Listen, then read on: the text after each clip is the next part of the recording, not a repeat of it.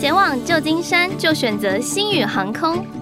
十二月十六日起，星宇航空台北直飞美国旧金山正式开航，每周三班。二零二四年三月起，天天飞航，搭乘崭新的 A 三五零客机，坐享舒适如家的机舱空间，让你在云端漫游的同时，感受高质感的飞航体验。赶紧来趟完美之旅！星宇航空与你飞向旧金山。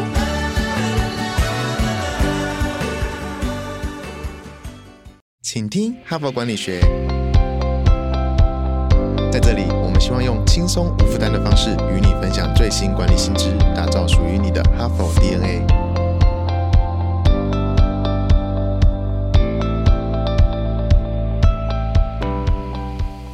Hello，各位听众朋友，大家好，欢迎回来我们的节目，我是代班主持人，我是敦化。啊，这个礼拜我们要来谈的主题呢是职场上的两性难题，尤其是女性会遇到的困境啊。如果你是男生的话呢，我真的很高兴你愿意点进来听我们这一集的节目哦。我想呢，你可能会有太太啊，或是有女朋友哦，也有可能你有姐姐或妹妹，甚至呢，你可能已经有个女儿。那我非常鼓励哦，你就可以跟他们一起来听这一集的节目。虽然我们呢这个礼拜是要从职场女性的困境来带我们这一周的主题，但我们可能都忽略了一件事情，就是男性跟女性呢其实是一体的两面。女性的困境，如果我们换一个角度来看的话哦，可能也是男性的困境。应该说是我们所有人的困境哦。好，为什么我会这么说呢？在今天正式分享文章之前啊，我想要先请你思考一个问题哦，就是。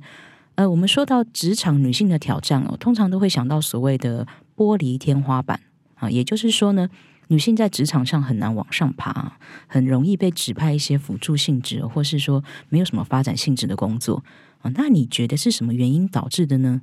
我想大部分的人呢，可能都会想到的答案是这样子的啊，就是说。啊，没办法嘛，因为女性就是会花很多的时间啊，去生小孩啊、养小孩啊，还要承担一些家务，所以可能会有三到五年的时间呢，都没有办法全心投入在工作上，所以就很容易会错过一些重要的工作机会哦，或者是升迁的机会，甚至于有一些公司啊，他如果看到来求职的是女生哦，就会特别在面试的时候去问这个求职者说：“哎，你最近有没有考虑要结婚啊？哦，或者说，哎，你有没有考虑最近一两年要生小孩啊？”啊，这些问题其实都算是性别歧视，我们要特别注意哦。那是不是我们去改善这一些对女性不友善的现实，就可以改善女性的升迁困境呢？好，我们今天要来介绍的文章呢，就要来深挖这个议题。好，我们随着这篇文章的阅读呢，可能会发现，其实啊，阻碍女性职涯发展的罪魁祸首，其实不仅仅只是女性要承担生育这件事情哦。长远来看，这个问题的成因，可能对男性的职涯也会带来挑战哦。我们今天要来介绍的这篇文章哦，叫做《女性晋升为什么这么难》啊。虽然文章的标题看起来好像只有在谈女性哦，但是如果你今天跟我一起深入去研读这篇文章的话，你就会发现啊，作者要谈的不是只有女性，而是两性共有的难题。好，我先介绍这篇文章的两位共同作者哦，一位是艾琳帕达维克，她是美国佛罗里达州立大学社会学杰出讲座教授。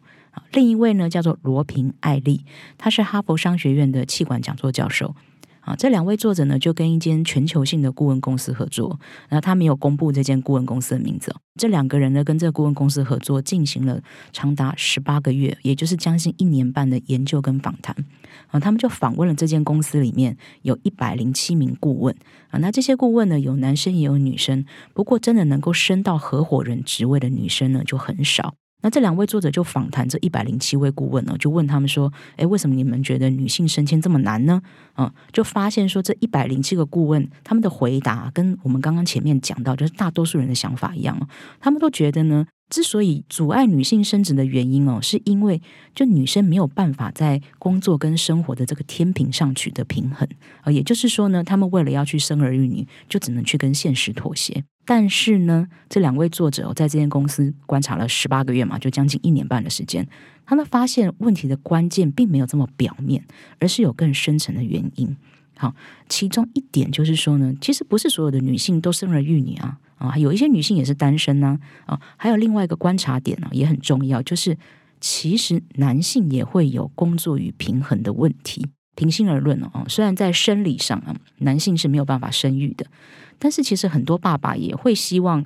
嗯，能够花一部分的时间呢，跟另一半去共同抚养小孩啊，他们也会想要请假去带小孩看病啊，爸爸也会希望能够播出时间去参加小孩子的，比方说校园活动啊、亲子活动啊啊。他们也想早一点下班去接小孩啊，甚至他也他们可能也很乐意去准备全家的晚餐。但是有这些意愿的爸爸呢，可能会发现他们想做的这些事情哦，跟传统的社会期待不一样。因为传统的社会期待就会觉得说，呃，当父亲的应该要把工作放在第一位才行。啊，这两位作者就有访问到一位男性的顾问，他就分享了自己的经验。他说他自己因为工作的性质，经常要去外地出差，所以就没有办法陪小孩子上床睡觉。这一点他就觉得很遗憾。他还提到有一个周末的故事哦，就是说那个星期六他非常的难过，因为这个星期六呢他临时要去工作，所以就没有办法去看他儿子的足球比赛。那他儿子知道这件事情之后就很难过嘛，就大哭。那这个顾问就说：“啊，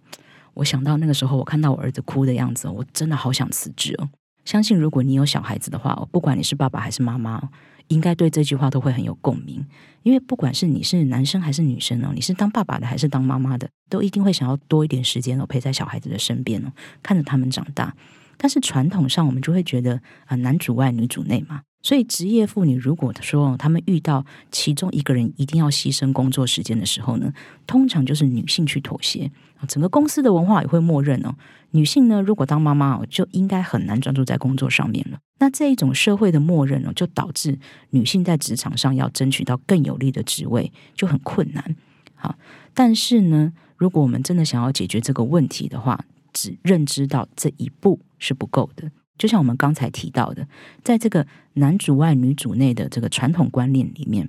女性被要求要比较看重家庭，男性被要求要比较看重事业，所以女性呢就可能会因此牺牲对工作的追求，那男性其实也会相对牺牲他们跟孩子亲密相处的连接。好，说到这里也先暂停一下，我来谈。呃，我最近看过的一本书，在准备这期节目的时候，我就一直会想到这本书的内容啊。这本书叫做《有毒的男子气概》啊，作者呢是师范大学的助理教授，他叫卢醒言，他是一位女性哦，专门研究性别史。然后这本书我刚刚说嘛，叫《有毒的男子气概》，我的书名听起来很挑衅哦。我一开始看到这本书的时候，以为就是单纯在挞伐所谓的有毒的男子气概。也就是某些在传统上哦被定位成是男性气质，但是会带来负面影响的一些心态或行为，比方说展现暴力啊啊过分自我中心或是贬低女性之类的啊。不过这本书呢，虽然书名就叫做《有毒的男子气概》，但它呢是从另一个角度来探讨这个问题。也就是说呢，其实这一些刻板的男子汉形象，可能对男性自身也是有伤害的。作者卢醒言呢，他在书中就随着这个年代的发展一一列举哦，举出在不同的历史阶段呢，比方说，嗯，这个希腊罗马时期啊，中世纪啊，啊，或是文艺复兴时期，一直到近现代，这些不同的历史阶段，在这一些阶段里面呢，整个社会对男性的期许哦是如何产生的？啊，又是怎么变化的？啊，以及这一些期许哦对整个社会带来了什么影响？那这整本书里面就透过梳理历史的脉络，让我们意识到说，我们现在一些对男性习以为常的概念啊，比方说，哦，外形要很阳刚啊，六块腹肌啊，啊，不可以哭啊，不可以软弱，哦，要像英雄一样啊，像现在很多那种超级英雄电影嘛，其实这一些权威的期待啊，对男性来说也是一种枷锁，因为不是所有的男性都想要变成这样子嘛。就像长期以来很多传统观念，都会要求女孩子啊，就是啊，你们要乖啊，哈，要顾家啊，不可以强出头啊。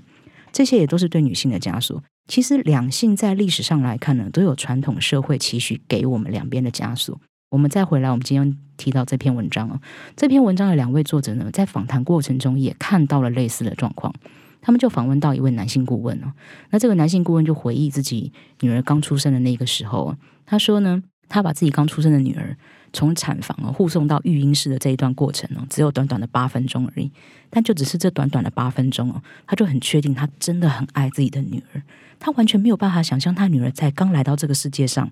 他就要马上离开他回去上班。他完全没有办法想象这种事情。诶，但现实结果是什么呢？现实就是他还是马上就去上班了。哦，为什么？因为公司文化认为说，诶，小孩生下来，那接下来没有爸爸什么事了，嗯，爸爸应该就回来办公室继续工作了嘛。所以，我们从这个案例就可以看得出来哦，就是我们不应该认为哦，只有女性要承担生儿育女的这个家务这些责任。但是，这个看法的另外一面呢，也是我们不应该认为说男性就一定要抛弃家庭哦，不顾一切去打拼。我们打破了所谓这个玻璃天花板的第一步，就是不管你是男性还是女性，都应该要共同分担这一份经营家庭的责任。不是说女性就应该要怎么样哦，男性就应该要怎么样。但是撰写这篇文章的两位作者呢，他们在访谈的过程中就观察到，只做到这一步还是不够。因为不管你是男生还是女生，只要你试图在工作与家庭之间去取得平衡，就一定会牺牲职业发展的空间。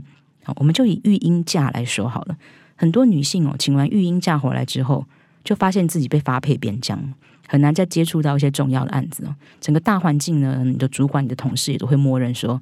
哎，你已经当妈妈了啦，哦，你可能之后就会很常请假了，你不会再把工作看这么重要了。”那男性呢？哦，可能很多男性都不知道，其实爸爸也是可以请育婴假的哦。即使是知道的人里面哦，很多人是连请都不敢请。因为请育婴假的男性呢，可能会比女性承受更多的污名，哦，承受更多的刁难。请育婴假的男性哦，可能更容易被认为说，哎，你是不是想偷懒啊？你就工作不认真。所以，我们就会发现哦，即使我们鼓励男女平权，或许仍然不是治标的方法啊。那我们不禁就要问这个问题了：在现代这个时代哦，全球都已经进入老龄化社会了，少子化已经成为全世界的社会与经济的困境。许多国家都在鼓励生育，那为什么当我们想要试图培育下一代的时候，想要维系家庭关系的时候，就必须要牺牲职涯呢？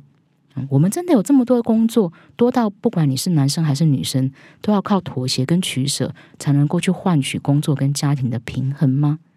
啊，这个问题就是两位作者在进行这个研究的过程中哦，不断去追寻的深层核心。我们可以发现哦。我们之所以必须在经营家庭跟职涯发展之间哦去做一个取舍，这个罪魁祸首呢，其实应该是所谓过度工作的文化。这个文化呢，侵蚀了我们要分配给家庭的时间。文章的两位作者呢，在这一间呃合作研究的这个顾问公司里面，就就观察到说，几乎每一个人的工作都是随时待命，他们没有明确的上下班时间哦，也没有什么所谓的休假日，反正只要工作需要你，你随时就要披挂上阵。其实不只是在这间顾问公司啦，我们可以看到这个随时待命的工作文化，几乎在每个行业、每一个职位都是存在的。尤其是现在这个通讯技术很发达嘛。还有很多的这个工作协作软体哦，让我们每个人都处于一种被随传随到的状态哦。尤其是知识工作者，我们每个人都有手机嘛，所以大家都会期待说，诶，只要你有手机啊，或是你有个平板啊，你有个笔记本电脑，那你应该就是随时随地都可以展开工作，对不对？哦，我应该随时都可以找到你，对不对？好，那这种过度工作的文化，我就导致员工几乎没有私人的时间可以去维持他们自己的生活品质，那就更别说是要维持家庭关系啦。那当然，有些时候我们不能避免哦，就是有些工作确实在某些时候会有比较多的工作量，但是工作量不应该多到几乎是完全侵占员工的生活。那说到这里哦，我想不少人也会有共鸣啦。现在很多的家庭啊，都是双薪家庭，家里的小朋友可能就是托给阿公阿妈照顾，不然就是直接送安亲班。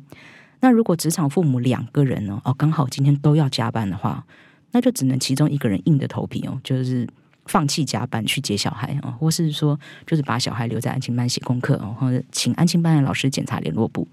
那到假日的时候呢，这个父母双方呢，可能也还在处理工作上的事情，没有时间陪小孩，就只能给他们一只手机啊，或是一台 iPad 让他们自己玩游戏。而且这些情况，我想也不是偶发事件而是一种常态。很可能你自己在长大的过程里面哦，这个就是你的童年回忆。而且你逐渐长大成人之后呢，你跟你的另一半呢？也只能用这样的方法把小孩子养大啊！由此可见，我这种崇尚忙碌的风气哦，其实是一直都存在的。那也正是因为这种文化的影响呢，大多数的公司就会默认说啊，反正过度工作就是没有办法避免的嘛，所以女性要有所牺牲也是必然的啊。即使随着男女平权的意识高涨，只要这种过度工作的文化不消退哦，职场父母就势必一定要有一个人去牺牲，让出职涯晋升的机会。在现代研究性别的学者里面呢。他们也逐年呢产生了这样的一个共识哦，就是说，其实真正阻碍女性在职场上发展的，并不是在于说要怎么在工作和家庭之间去寻找平衡点。因为随着这个世代的这个更迭哦，年轻世代其实也渐渐意识到说，生儿育女不是只有女生一个人的事情啊。所以真正的根结应该是当前的企业文化中普遍存在所谓的过度工作的问题。不过这篇文章呢，因为这两位作者发表这篇文章，他们主要是要发表这个在这一间顾问公司研究的成果，所以他们整篇文章对于要怎么改善这样过度工作的文化呢，比较没有具体的说明。呃，不过我这里可以给大家另外做一个补充哦，就是呃，我们在今年年初有一周的主题呢，就叫做“忙碌流行病”哦，就是专门在谈这一种过度工作的职场文化。我这里给大家指个路哦，可以在这个搜寻栏呢输入关键字“哈佛”跟“井”字号“井八十五”，嗯，就可以找到我们在第八十五周介绍过一篇文章，叫做“拒绝忙碌挂帅的文化”。这篇文章一开始就提到一个很有代表性的一个小型社会实验哦。这个实验内容呢，就是说，诶，如果你在打招呼的时候问对方说：“诶，你最近怎么样啊？”嗯，有高达八成的人会回答说。哦，我好忙哦！我自己在读到这个实验的时候，我就回忆了一下。哎，的确，我最近一次被别人问到说：“哎，你最近怎么样？”我的回答就是：“啊，我好忙哦。”然后不晓得听友你们自己的回答是什么？是不是我会脱口而出，就是类似于“啊，我好忙啊，啊，很忙啦”之类的回答啊？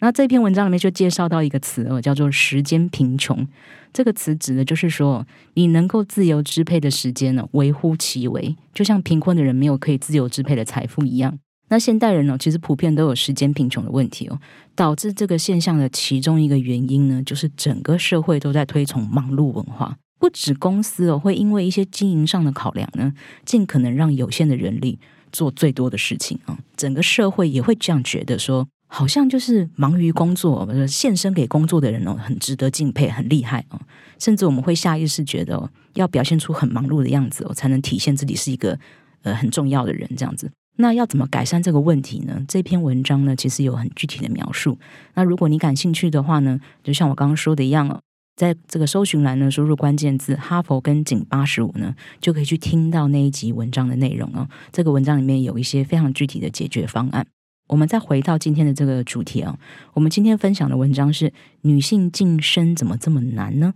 啊，这篇文章可以说这个峰回路转哦。从我们最普遍的认知呢，啊，一路谈到所谓的男女平权啊，最后让我们把目光放在这个过度工作的这个忙碌文化上面。那在现在的社会呢，尤其是这个新冠疫情结束以后，我相信有越来越多的人呢，开始重新检视自己的人生哦。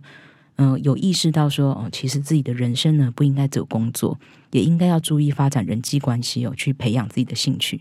多多珍惜跟你身边的亲朋好友相处的时光。我这边再多介绍一件事情啊，就是我们在最新一期的纸本杂志里面呢，有一篇文章呢，就是在探讨这一种成就至上的主义。我们应该要反思，我们是不是太在乎所谓的世俗所谓的成功啊？因为太在乎了，太在乎成就了，反而牺牲了一些同样很重要的东西，比如说你的健康，比如说你的亲情、你的家庭。嗯，希望之后如果有机会的话，也可以跟大家分享这个话题。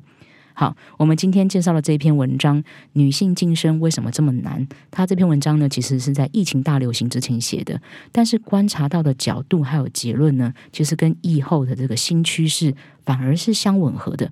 那希望这样的一个论点呢，也可以提供给大家作为一个参考。呃，不管你是男生还是女生呢，是一般的职员，或者说你是公司的领导阶层，或许都可以从这篇文章呢获得一些启发。好，明天我们的节目要继续延伸这个话题哦，来谈谈女性在职场上会遇到的过劳问题。好，我这里先预告，过劳呢不是只有指说你身上很很累很疲倦，不是哦，也包含心理上的倦怠感。如果你怀疑自己可能有过劳的问题，或是说你身边的有亲朋好友也可能有这样的烦恼的话呢，就不要错过我们明天的节目喽。今天谢谢你的收听，我们明天见。现在就注册 HBR 数位版会员，每月三篇文章免费阅读，与世界一流管理接轨，阅读更多管理大师的精彩观点。现在就开始。